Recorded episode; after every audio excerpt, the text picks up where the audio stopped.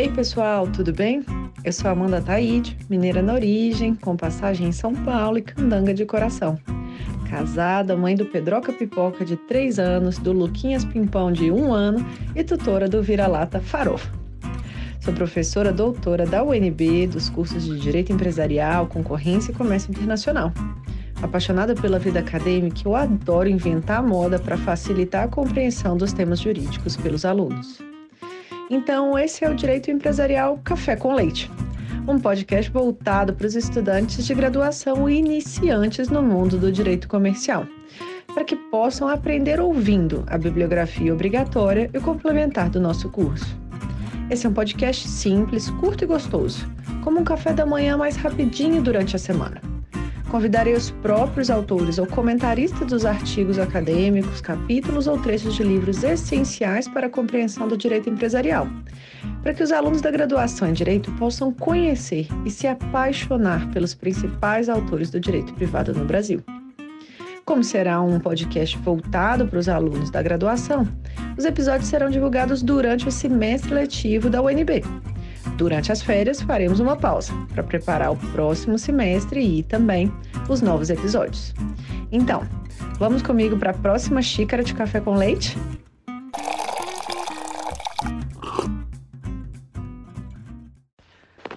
Nossa xícara de café com leite de direito empresarial de hoje vai tratar de um artigo do professor Calixto Salomão, intitulado A Teoria da Desconsideração da Personalidade Jurídica, que foi publicado no livro O Novo Direito Societário, da editora Malheiros, que já está na quinta edição. E para isso a gente vai ter a alegria de contar com a participação da Amanda Barelli. A Amanda é mestre em Direito pela USP, ela é na University of Pennsylvania e é advogada atuante na área de Direito Concorrencial. A dissertação da Amanda tratou especificamente da desconsideração da personalidade jurídica no âmbito concorrencial. Amanda, muito obrigada por ter aceitado o convite para participar do nosso podcast, por apresentar aqui de modo simples, curto e gostoso esse tema da desconsideração da personalidade jurídica no Brasil. Professora Amanda, eu queria agradecer a oportunidade de estar aqui falando sobre esse tema que é super relevante e que segue sendo super relevante por muitos anos, porque a gente vê aí que é um tema que não se esgota, né? É um tema que acaba se reinventando e acompanhando aí a, a evolução do direito societário.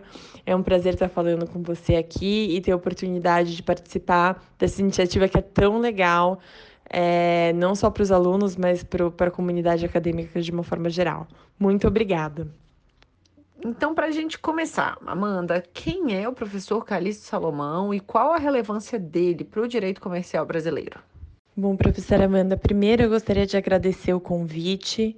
É, é um prazer aqui estar debatendo esse tema, que foi que eu estudei bastante durante minha dissertação de mestrado. É, e é um prazer aqui estar falando com todo mundo. É, o professor Calixto, é, eu não vou ficar aqui falando o currículo dele, né? Porque de fato é um currículo bastante extenso. É, mas ele é livre docente pela USP, atualmente professor titular do Departamento de Direito Comercial, é, como pós-doutorado em universidades renomadas fora do país. E ele é um autor muito relevante é, no direito comercial nacional, um dos grandes pensadores aí da nossa geração é, que tratou de diversos temas, né? Desde o direito comercial, direito concorrencial, direito falimentar e também algumas questões de propriedade intelectual.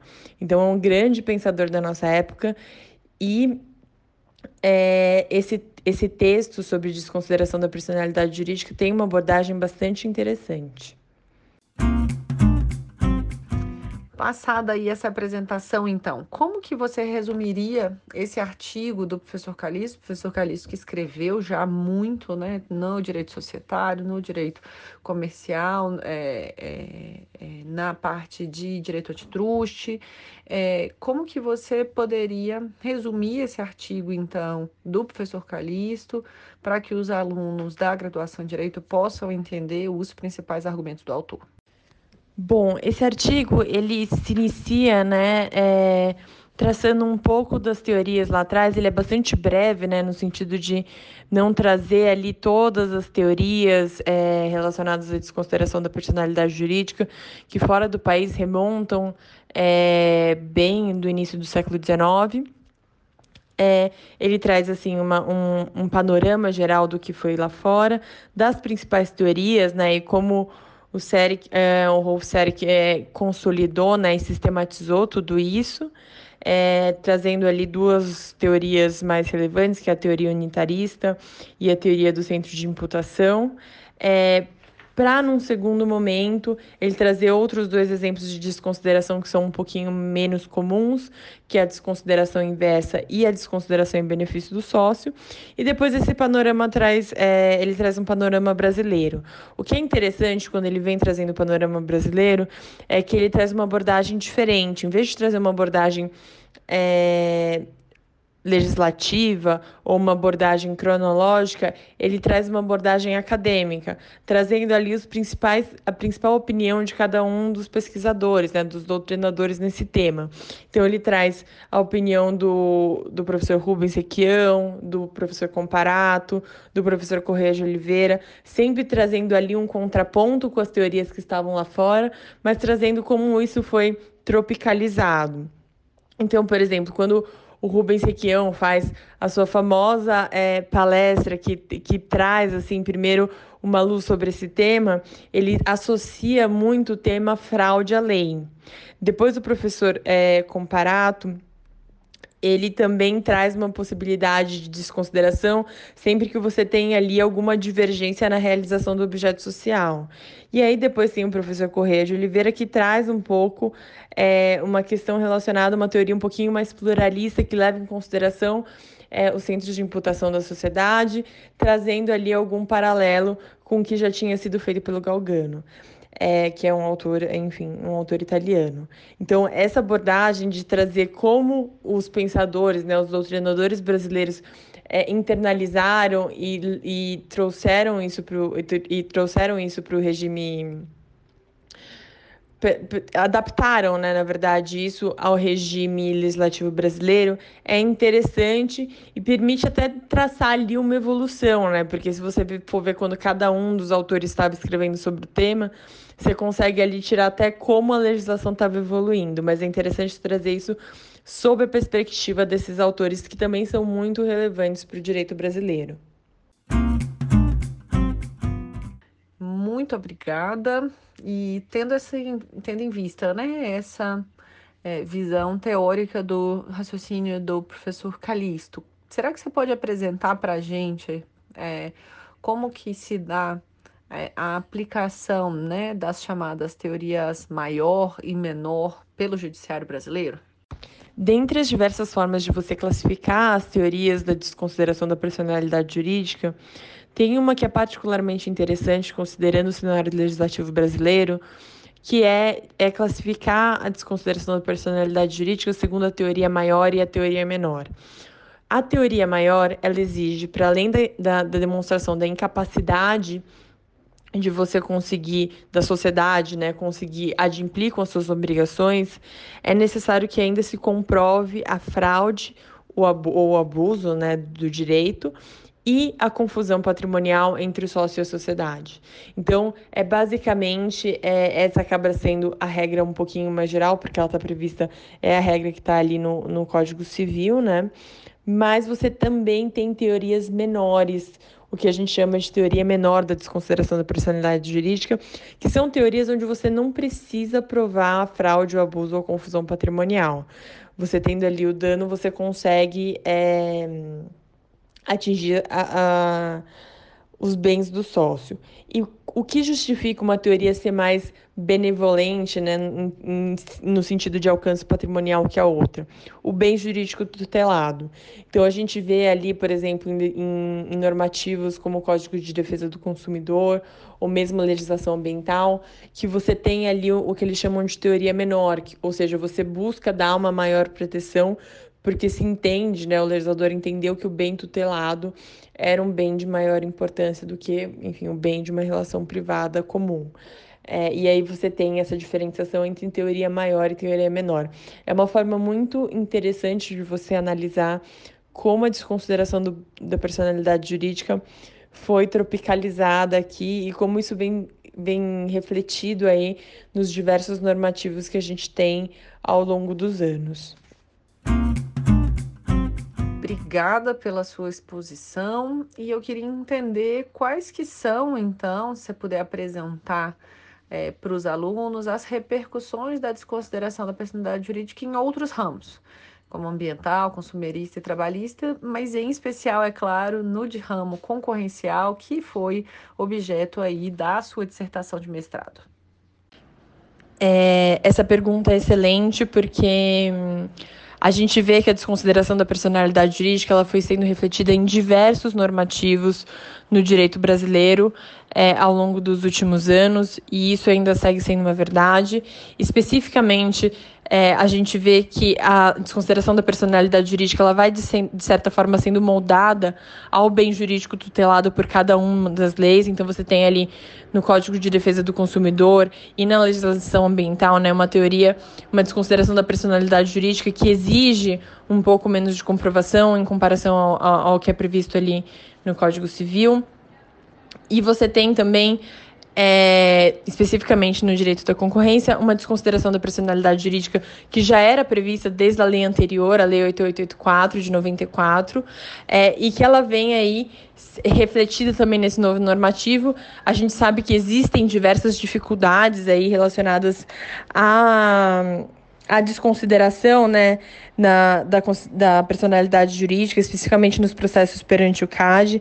Existe aí um, um desafio relacionado a como você atinge ali é, uma outra empresa, uma outra pessoa, né, seja ela jurídica ou, ou, física, e a dificuldade relacionada, e aí o desafio né, que foi enfrentado aí durante o meu mestrado, é porque hoje, quando a gente fala de desconsideração da personalidade jurídica e crime, crimes ao direito da concorrência, em violação né, à legislação de direito concorrencial, é, uma das grandes dificuldades é que você está envolvendo conglomerados empresariais super complexos. É, isso envolve você analisar ali como funciona né, a relação de poder de determinado conglomerado e entender como isso, de certa forma, foi desvirtuado para cometer um ilícito concorrencial.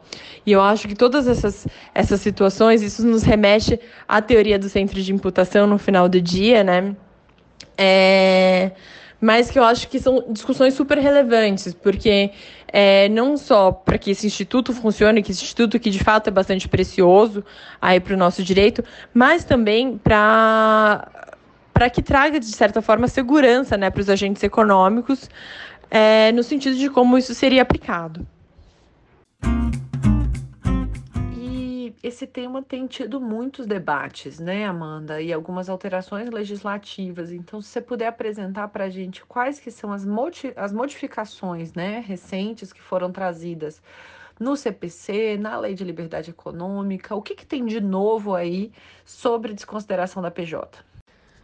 Bom, acho que essa pergunta é muito interessante para a gente entender um pouco melhor é, não só os posicionamentos acadêmicos, né, que o professor Calixto traz ali no texto dele sobre como os grandes pensadores de direito é, societário é, começaram a ler né, esse ingresso, né, a, a, tropicalização aí do, da desconsideração da personalidade jurídica, mas também para a gente entender qual a necessidade né, de você refletir isso em diversos normativos, porque, como colocado ali no texto do professor Calixto, é, existe uma necessidade, principalmente do judiciário, de se amparar em previsões legais para desconsiderar a personalidade jurídica, e até por isso é, isso vem sendo incluído né, em, diversos, em diversas leis das mais diversas áreas.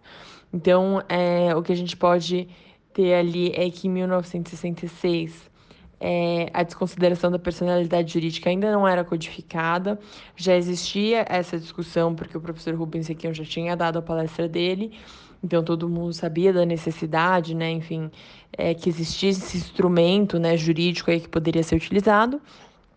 E o que se tinha era que isso seria parado basicamente pelo artigo 5 da Lei de Introdução ao Código Civil. Em 1990, a gente tem o Código de Defesa do Consumidor, que de fato codificou aí a desconsideração da personalidade jurídica. É, em 1994, a gente tem isso codificado na antiga Lei de Defesa da Concorrência, a 8.884 de 94.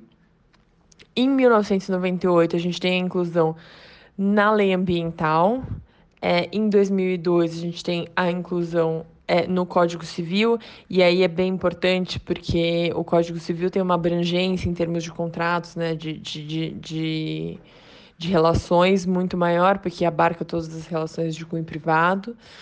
É, em 2013, a gente teve a inclusão na Lei de Responsabilidade Administrativa.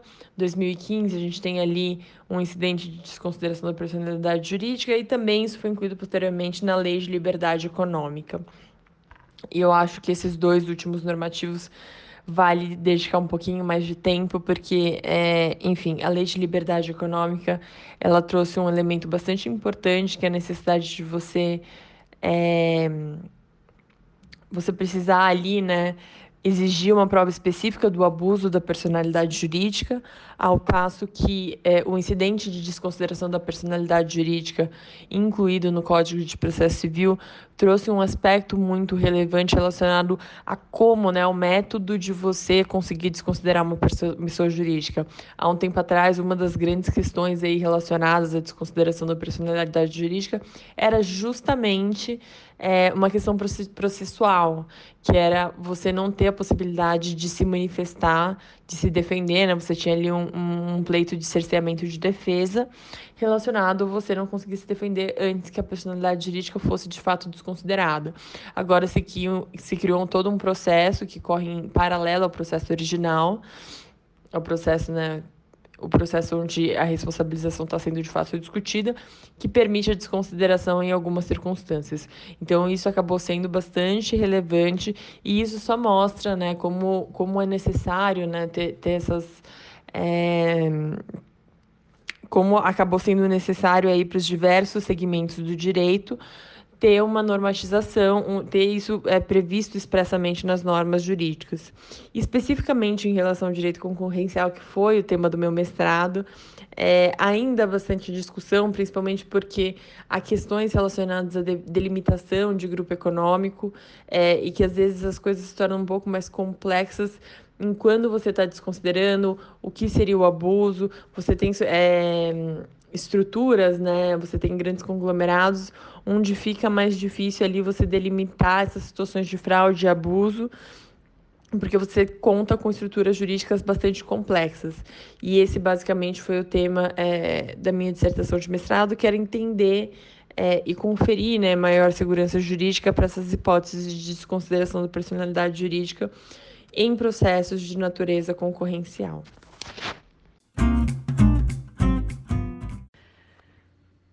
Então, chegando aqui para o final da nossa conversa, qual que seria a sua recomendação para os alunos que tenham interesse em estudar, em trabalhar com direito empresarial no Brasil? Amanda?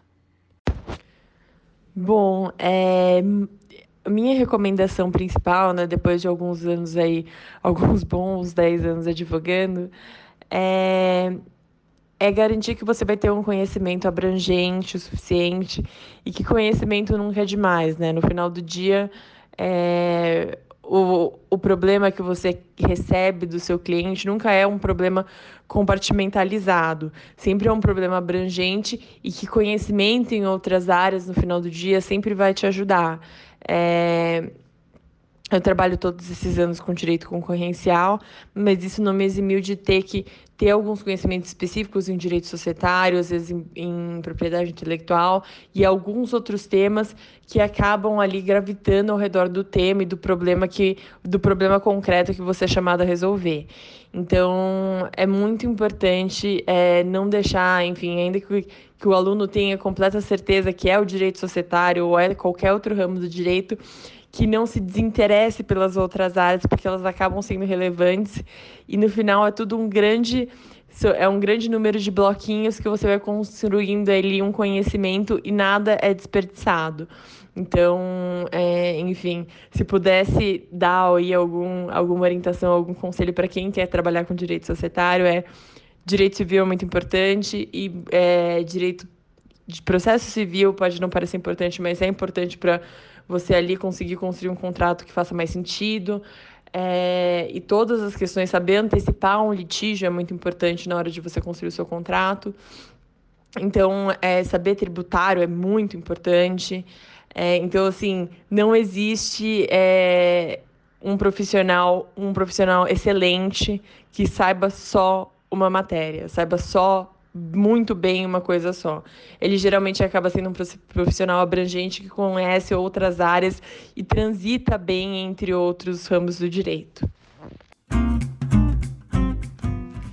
Maravilha. Terminamos aqui então esse bate-papo. Novamente, muito obrigada, Amanda, pra, por participar do nosso podcast, apresentar aí é, o tema da desconsideração da personalidade jurídica, sob a ótica do texto do professor Calixto Salomão, mas não só isso, mas também trazendo um pouco da sua dissertação do mestrado. Por hoje é só. A nossa xícara de café com leite foi tomada e até a próxima. Professora Amanda, eu queria agradecer a oportunidade de estar aqui falando sobre esse tema que é super relevante e que segue sendo super relevante por muitos anos, porque a gente vê aí que é um tema que não se esgota, né? É um tema que acaba se reinventando e acompanhando aí a, a evolução do direito societário. É um prazer estar falando com você aqui e ter a oportunidade de participar dessa iniciativa que é tão legal é, não só para os alunos, mas para a comunidade acadêmica de uma forma geral. Muito obrigada.